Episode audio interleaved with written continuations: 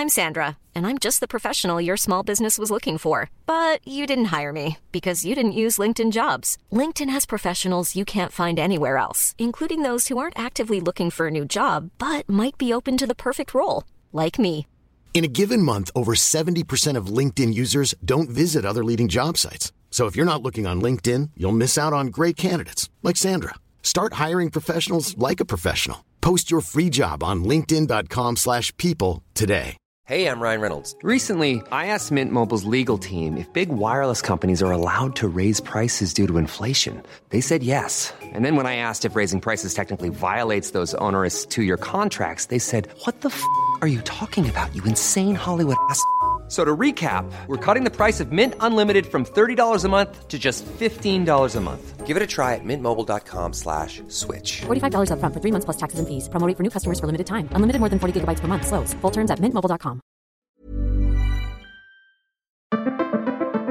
Cette série est issue de notre podcast Fracas et elle a été tournée par Jérôme Massella. Et dans ce troisième épisode, je vous propose d'écouter des histoires de phrases dites sous le coup de la colère et des regrets qui ont suivi, ou pas. Je suis Brune Bottero. Bienvenue dans Émotion.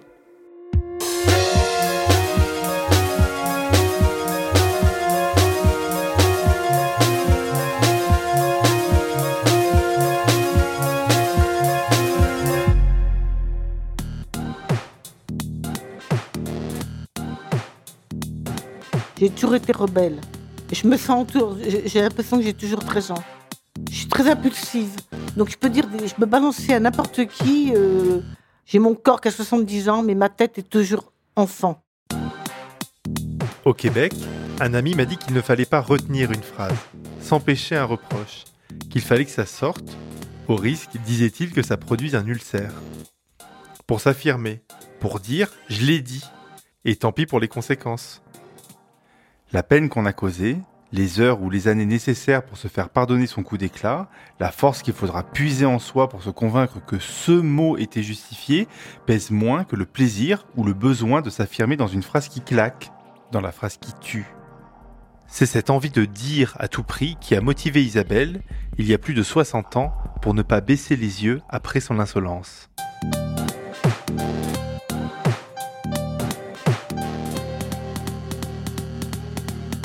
J'étais assez bonne élève dans l'ensemble. Après avoir doublé une sixième, après j'ai décidé de travailler. Un jour, j'ai eu une phrase ou un mot ou un comportement déplacé euh, qui fait qu'on m'a réprimandé et, que j'ai dit merde à la professeure de français. Je l'ai dit à la limite sans m'en rendre compte. Je l'ai dit en l'air, je l'adressais pas forcément à elle, quoi. Donc elle se l'est pris pour elle, bah, évidemment, parce que c'est elle la professeure. C'était quelque chose de très strict, très catho. On faisait la prière le matin, le soir. Dès que la directrice arrivait, on se levait dans la classe. Donc là, c'était quand même un truc euh, de, très déplacé, quoi.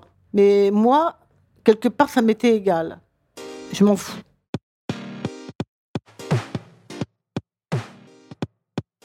De toute façon, j'avais un complexe parce que j'avais une sœur jumelle, que j'ai toujours, elle, n'avait pas redoublé. Donc, quelque part, à partir du moment où j'ai redoublé ma sixième, après, j'avais la haine, enfin, la, la rancune en moi. Tout prétexte était, était la cause de mes insultes. Alors, à l'époque, on ne parlait pas de crise d'adolescence, mais je pense que c'en était une. La professeure m'a dit euh, si vous vous excusez pas, vous allez aller dans la classe d'à côté, où je suis allée parce que j'avais décidé de ne pas dire pardon, parce que j'avais pas envie. Comme je disais pas pardon, en fait, je ne revenais pas dans la classe, parce que quand on s'excuse, c'est tout de suite ou pas du tout. Et j'avais pas envie de m'aplatir, voilà. J'avais mon orgueil. Je voulais un peu m'affirmer. Quelque part, j'avais envie qu'on me remarque je voulais montrer que j'étais rebelle, mais que je tiendrais le coup. Donc ma mère a décidé euh, d'aller voir la prof pour qu'on m'accepte dans la classe sans avoir besoin de dire pardon. Et c'est ce qu'elle a fait. Ma mère s'est déplacée. Voilà.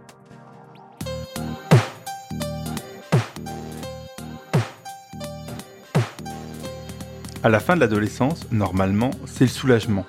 On est un peu plus en paix avec les mots. La parole est sous contrôle. Les nuances, les intentions, les intonations sont domptées. Plus rien n'est censé sortir par erreur. On a compris que les mots ont un sens, on s'est fâché bêtement avec assez de camarades de classe, on a vécu assez d'explications épuisantes, on s'est assez refait le film des disputes, les torts ont été assez négociés, partagés, distribués pour comprendre que l'adrénaline d'un affront se payait en général trop cher. Mais un accident est vite arrivé, comme celui que Chloé a vécu l'année dernière quand elle s'est entendue prononcer les mots dans une colère qu'elle s'était interdite d'atteindre.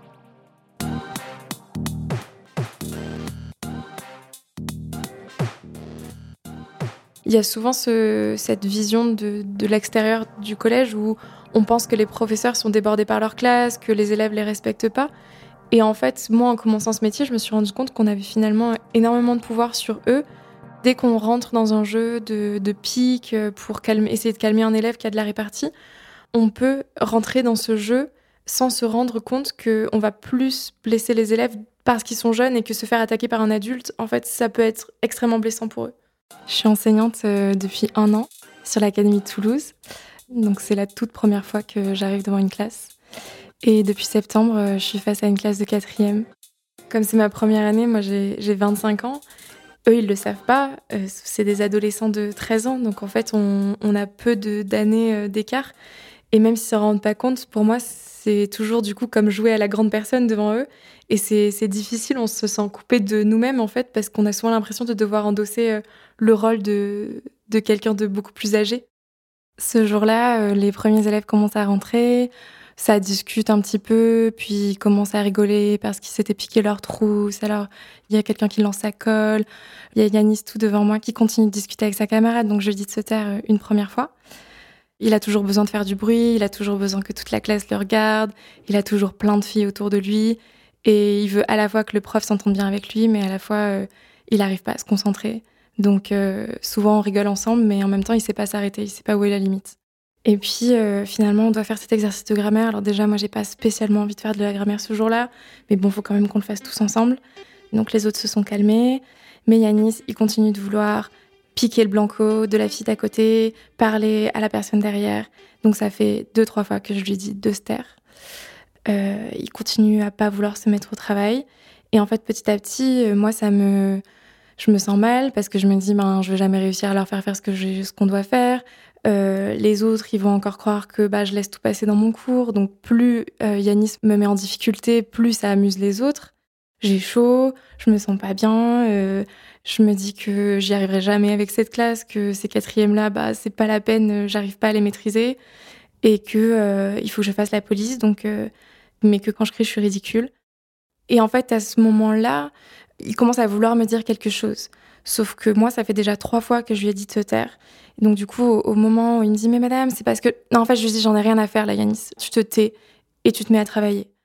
Sauf que là, ça l'énerve, en fait. Ça l'énerve parce que il avait sûrement pas compris ce qu'il devait faire. Pour lui, c'était enfin mis au travail et je viens pas l'aider. Donc au lieu d'admettre qu'il est vexé, bah il se met à rigoler parce que bah c'est un adolescent et que du coup le rire euh, rire de la prof bah, c'est le plus facile pour la désarmer. Et moi, j'en peux plus de le voir rigoler. Donc je lui dis Yanis, je vais te mettre une heure de colle. Et ça le fait rire et ça fait rire ceux de derrière. Je sors de mes gonds et je lui dis ah oui, bah ça te fait rire, et bah t'auras deux heures de colle. Et puis ça le fait rire encore. Et il me dit mais madame, j'ai rien fait, mais j'ai rien fait moi. Et là, je pète un câble et je lui dis, bah tu sais quoi, si je veux, je te mets 4 heures de colle, je t'en mets 3, je fais ce que je veux, je te colle toutes les semaines si je veux. Et donc, ça sert à rien parce que ça fait juste rire les autres, parce qu'avoir euh, mettre 4 heures de colle toutes les semaines, ils savent bien que je pourrais pas le faire. Bah là, je capitule parce que j'en peux plus et je lui dis, tu sors.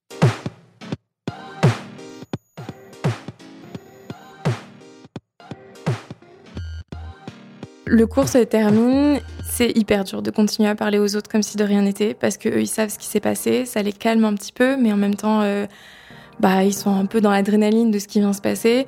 Moi, j'ai du mal à sortir de mon énervement, je, continue à être un peu désagréable avec les autres et je m'en veux parce que j'ai pas forcément envie d'être désagréable avec les autres qui ont rien fait. Euh, mais j'y arrive pas, en fait, je j'arrive pas à sortir du truc. Et, et, en fait, je pense, je me dis, bon, bah, c'est bon, tu vas sortir, le cours il va finir et ça va aller. Sauf que il euh, y a un problème avec la vie scolaire et en fait, euh, Yanis revient euh, deux minutes avant la fin du cours. Donc je le, re-récupère alors que je pensais le voir que le lendemain et pouvoir me calmer. Et je lui dis bon, dans ce cas-là, tu viens me voir à la fin du cours, on en parle. Et donc, il vient me voir à la fin du cours. En fait, je suis trop en colère parce que je pensais qu'on avait quelque chose. et là, il comprend pas, en fait. Il comprend pas pourquoi c'est pas possible de faire ça dans mon cours. Et c'est normal parce que bah, c'est un adolescent. Je commence à, parler très très vite, de plus en plus fort. Mais, mais tu, te, tu te prends pour qui? Pourquoi tu joues à ça? Qu'est-ce que tu fais? Et en fait, j'en ai marre de tous ces jeunes garçons qui se rendent pas compte qu'ils ont des capacités, mais qui veulent juste faire rire la galerie. Et, et ça me met hors de moi parce que j'ai l'impression qu'ils gâchent en fait leur potentiel. Et c'est pas ce que je dis qui est dérangeant, mais c'est la façon dont je lui dis en fait, parce que je lui, je laisse pas de place. Et lui, il se décompose en face de moi. Et plus je parle, plus je suis violente dans mon ton, et plus je le vois euh, se renfrogner et, en fait rentrer dans lui-même. Et là, à un moment donné, euh, pendant que je suis en train de lui dire euh, mais mais tu vas faire quoi en fait? Qu'est-ce que que tu peux répondre à ce que je suis en train de te dire? Bah il s'en va. Il me laisse comme ça, en plein milieu de ma phrase, et il s'en va.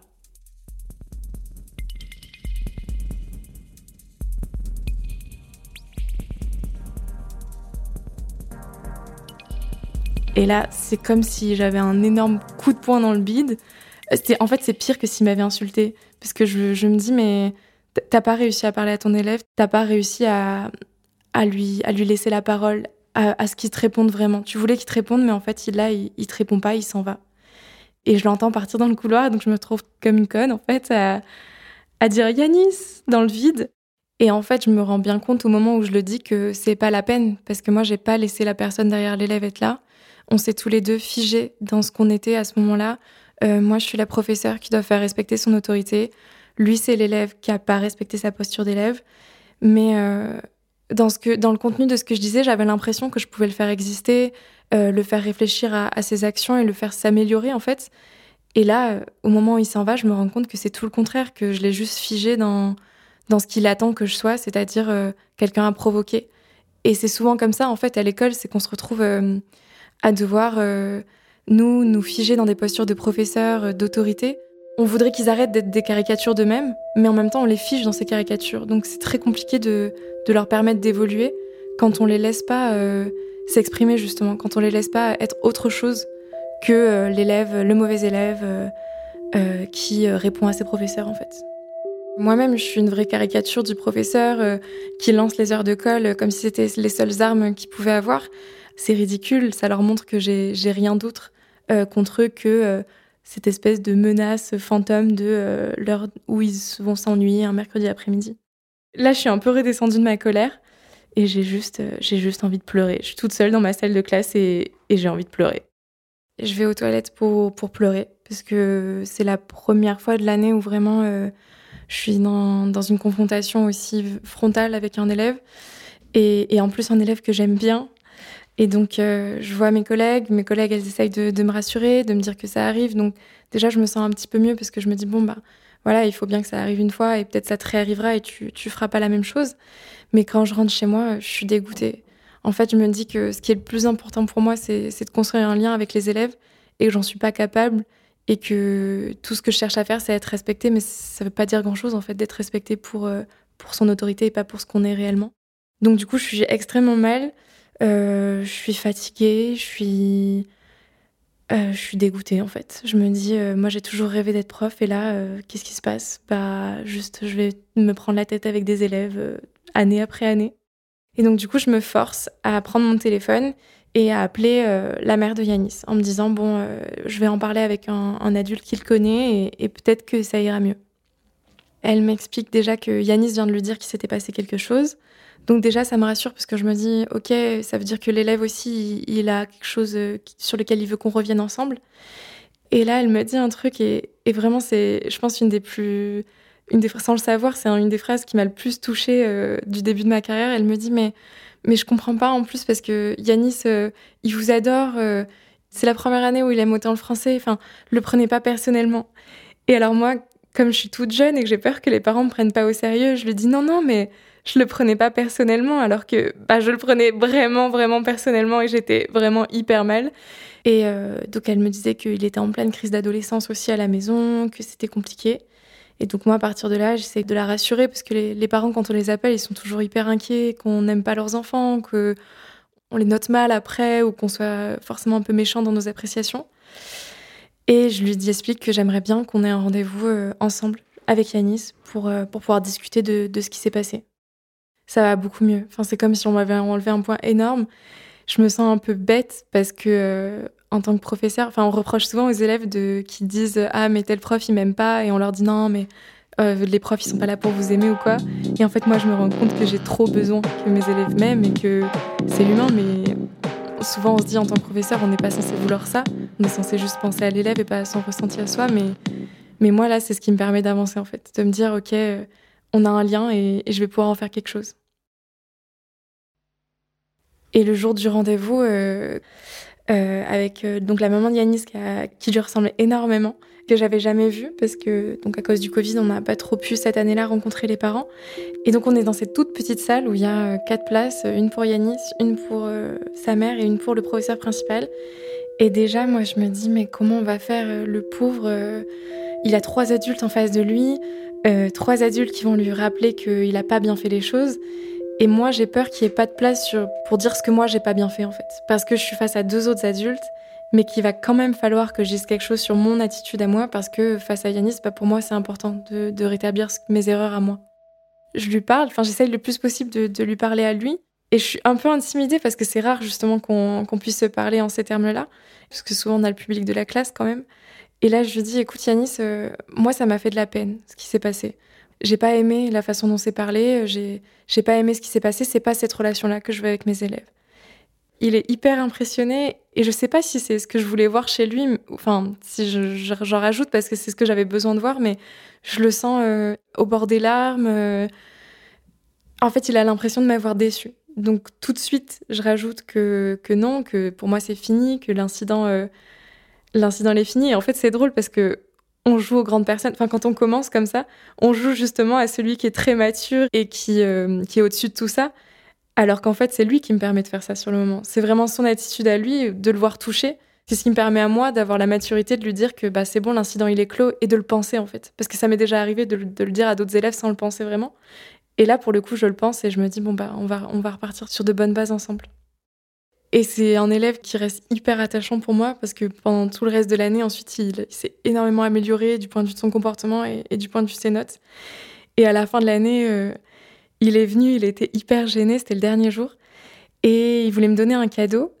Et, euh, je le voyais tout gêné de vouloir m'offrir son cadeau. Et en fait, c'était un, mug rempli de chocolat sur lequel il y avait écrit euh, M comme maîtresse trop top. Il est presque parti en courant quand il m'a offert ça. Le fait soit, que ce soit cet élève en particulier qui soit venu m'offrir un cadeau, j'étais hyper touchée. Je me suis dit, euh, j'aurais un peu un, souvenir de, de, cette première chose qui m'a beaucoup permis de m'améliorer comme professeur. Et c'est resté un super souvenir en fait de, mon, de ma première année d'enseignement. Et là, euh, cette année, à chaque fois que ça va pas très bien avec un élève, je me dis non, mais ça, ça peut toujours évoluer. Il y a souvent ce, cette vision de, l'extérieur du collège où on pense que les professeurs sont débordés par leur classe, que les élèves les respectent pas. Et en fait, moi, en commençant ce métier, je me suis rendu compte qu'on avait finalement énormément de pouvoir sur eux Dès qu'on rentre dans un jeu de, pique pour essayer de calmer un élève qui a de la répartie, on peut rentrer dans ce jeu sans se rendre compte qu'on va plus blesser les élèves parce qu'ils sont jeunes et que se faire attaquer par un adulte, en fait, ça peut être extrêmement blessant pour eux. Quelque chose auquel ils tiennent vraiment et, du coup, c'est ça qui est blessant pour eux.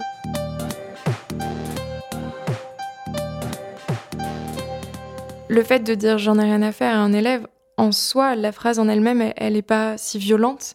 Mais ce qui est violent, c'est qu'on n'est pas les seuls professeurs à le prononcer dans la journée. Et en fait, il y a des élèves qui l'entendent dix fois par jour. Euh, il y a des élèves qui reçoivent euh, des notes qui sont très basses dix fois par jour. Et nous, on ne se rend pas compte dans ce contexte que on leur répète le fait que leur parole, elle n'a pas de valeur. Et aujourd'hui, j'aimerais pouvoir euh, arrêter ce, type de phrase qui est tout à fait anodine, mais qui, pour moi, participe à faire de, de l'école un espace qui n'est pas du tout valorisant pour les élèves et qui peut entacher leur estime d'eux-mêmes ça m'a montré aussi que montrer leur admettre mes torts face à eux, c'était toujours une force. Alors peut-être que dans ma carrière, on montrera que c'est faux, mais ça peut aussi peut-être leur permettre à eux de reconnaître leurs propres torts, ce qu'on leur demande finalement. C'est pas un épisode euh, que je, regrette en soi parce que ça m'a, enfin mine de rien, ça m'a apporté une, une relation privilégiée aussi avec cet élève, même si euh, ça a pas très bien commencé. En tout cas, je pense que c'est surtout euh, un moyen de, ouais, de, de, comprendre, de progresser dans le métier. Et, et ça nous arrivera tous en fait. I'm Sandra, and I'm just the professional your small business was looking for. But you didn't hire me because you didn't use LinkedIn jobs. LinkedIn has professionals you can't find anywhere else, including those who aren't actively looking for a new job but might be open to the perfect role, like me. In a given month, over 70% of LinkedIn users don't visit other leading job sites. So if you're not looking on LinkedIn, you'll miss out on great candidates like Sandra. Start hiring professionals like a professional. Post your free job on linkedin.com/people today.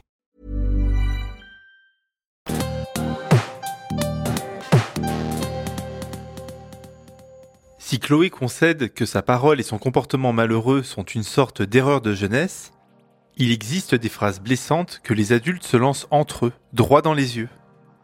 Je suis fasciné par les longues relations, amoureuses ou amicales, qui continuent de se nourrir avec les années, les décennies, au bout desquelles on est pleinement soi-même. Enfin, c'est ce que j'imagine. Le masque est complètement tombé. L'amour a remplacé la passion, la séduction, le mystère. C'est la relation qu'ont la chance de partager Philippe et Lise. Lorsqu'ils me racontent leur histoire et me parlent de la phrase qu'il a lancée à Lise, je sens chez lui une effervescence d'émotions. Il y a la fierté de la bonne formule, la tristesse d'avoir blessé et la surprise d'avoir dépassé les bornes.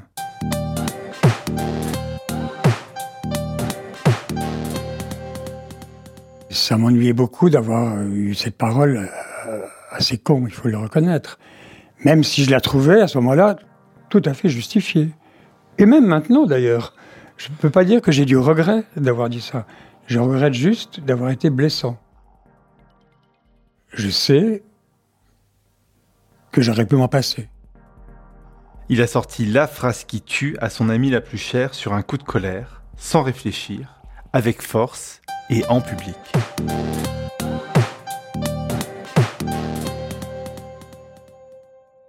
Alors Lise, Lise c'est une amie, euh, je ne dirais pas d'enfance, mais presque une amie d'adolescence.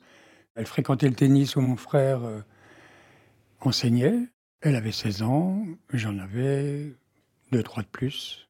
Et ça a été vite une relation assez forte. Et donc, euh, peu de temps après mon arrivée à Paris, elle est arrivée à Paris également. Donc on, a été finalement très peu de temps sans se fréquenter on a vraiment une grande, une grande, euh, une longue vie. Euh, je dirais pas ensemble parce qu'on ne vit pas ensemble, mais on s'est rarement perdu de vue. On a fait des voyages ensemble.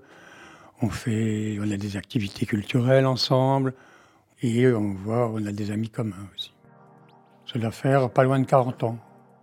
Donc une relation assez étroite, une complicité, euh, une fidélité certainement. C'est vrai que quand on s'en promène, je me retourne souvent euh, sur des gens que je trouve beaux et, je le dis. Je dis oui, euh, cette personne, plus particulièrement ce garçon, euh, est beau. Et quand je dis beau, ça ne veut pas du tout dire qu'il est canon, ça veut dire qu'il a quelque chose qui me touche, mais elle ne reconnaîtra jamais, elle, qu'elle a le même intérêt pour la beauté que moi. Simplement, elle en parle, elle en parle peut-être moins. C'est quelqu'un de plus réservé. Il y a trois ans exactement, je me retrouve à Strasbourg et Lise était à Strasbourg également à ce moment-là, puisque sa mère y vivait. On se retrouve un soir euh, dans un restaurant euh, qu'on aime bien tous les deux, avec mon frère et ma belle-sœur. Mon frère et Lise ne s'étaient pas vus depuis longtemps, donc ils avaient pas mal de choses à se dire. Et à un moment, il est question euh, d'une femme que je ne connais pas,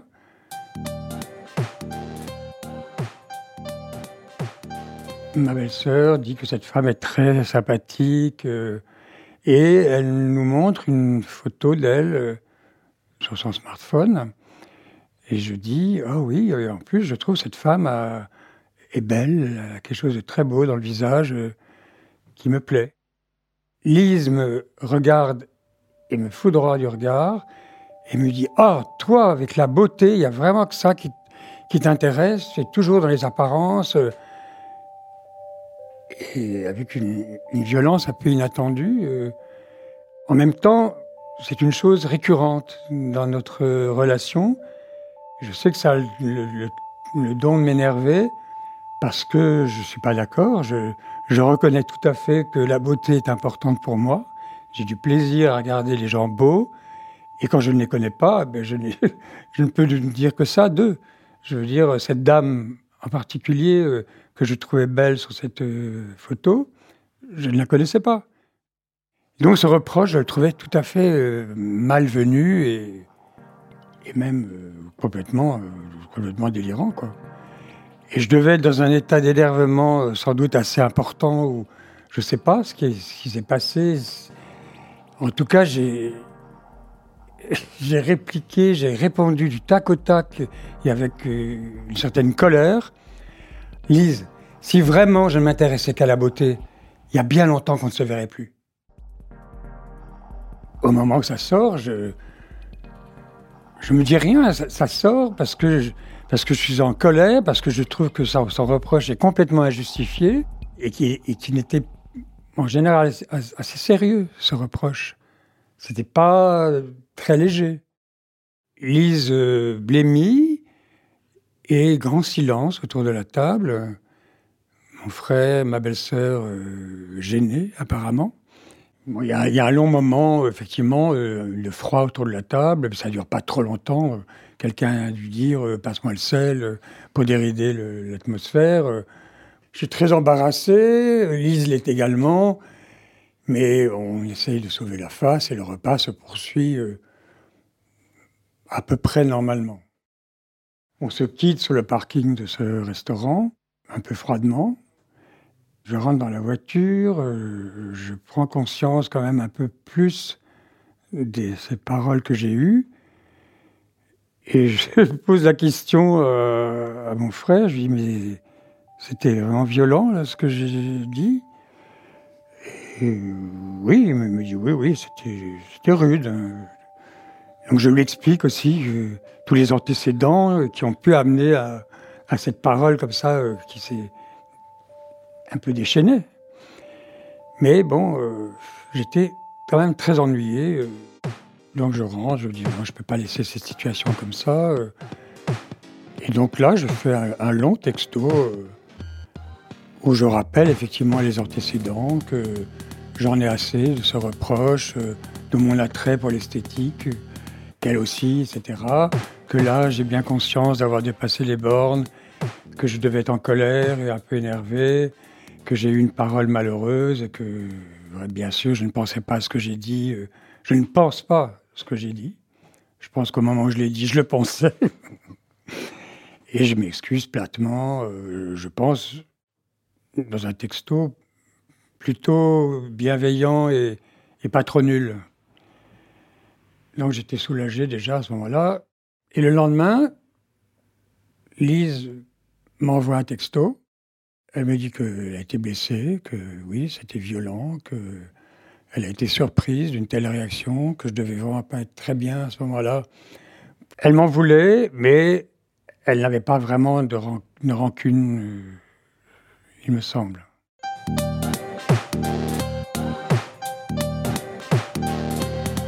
N'en a pas reparlé directement après quand on s'est revu à Paris. Donc aujourd'hui, on a toujours autour de cette thématique de la beauté quelque chose qui est un peu, un peu ambigu. Mais en même temps, j'ai pas non plus envie de me censurer. Euh, on est ensemble et si je vois quelqu'un euh, de beau passer, euh, je, dis oui, bien. Hein en la regardant un peu du coin de l'œil pour voir sa réaction. Donc, souvent, elle, sourit.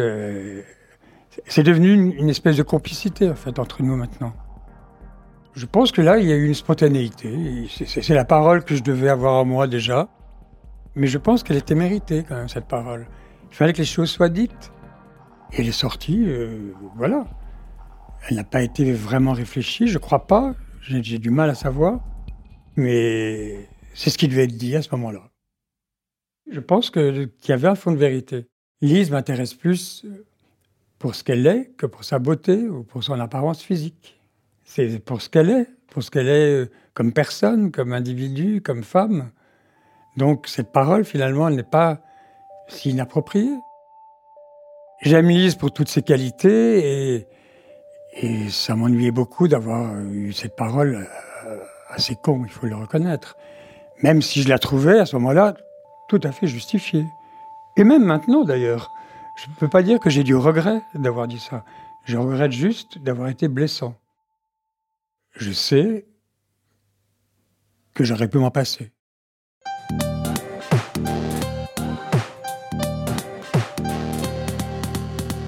Cet épisode de Fracas a été tourné et monté par Jérôme Massella. Bénédicte Schmitt a composé la musique des épisodes et fait la réalisation et le mix. Le générique est de Valentin Fayot. Maureen Wilson, responsable éditoriale, et Marion Girard, responsable de production, ont supervisé la production de cette série.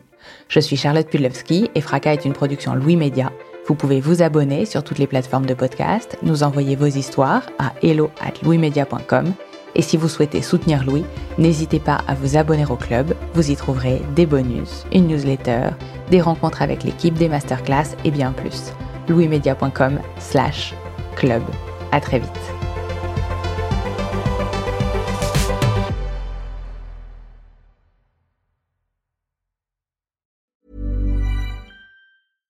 This message comes from BOF sponsor eBay. You'll know real when you get it. it'll say eBay Authenticity Guarantee. And you'll feel it. Maybe it's a head turning handbag, a watch that says it all, jewelry that makes you look like the gem, or sneakers and streetwear so fresh every step feels fly. eBay gets it.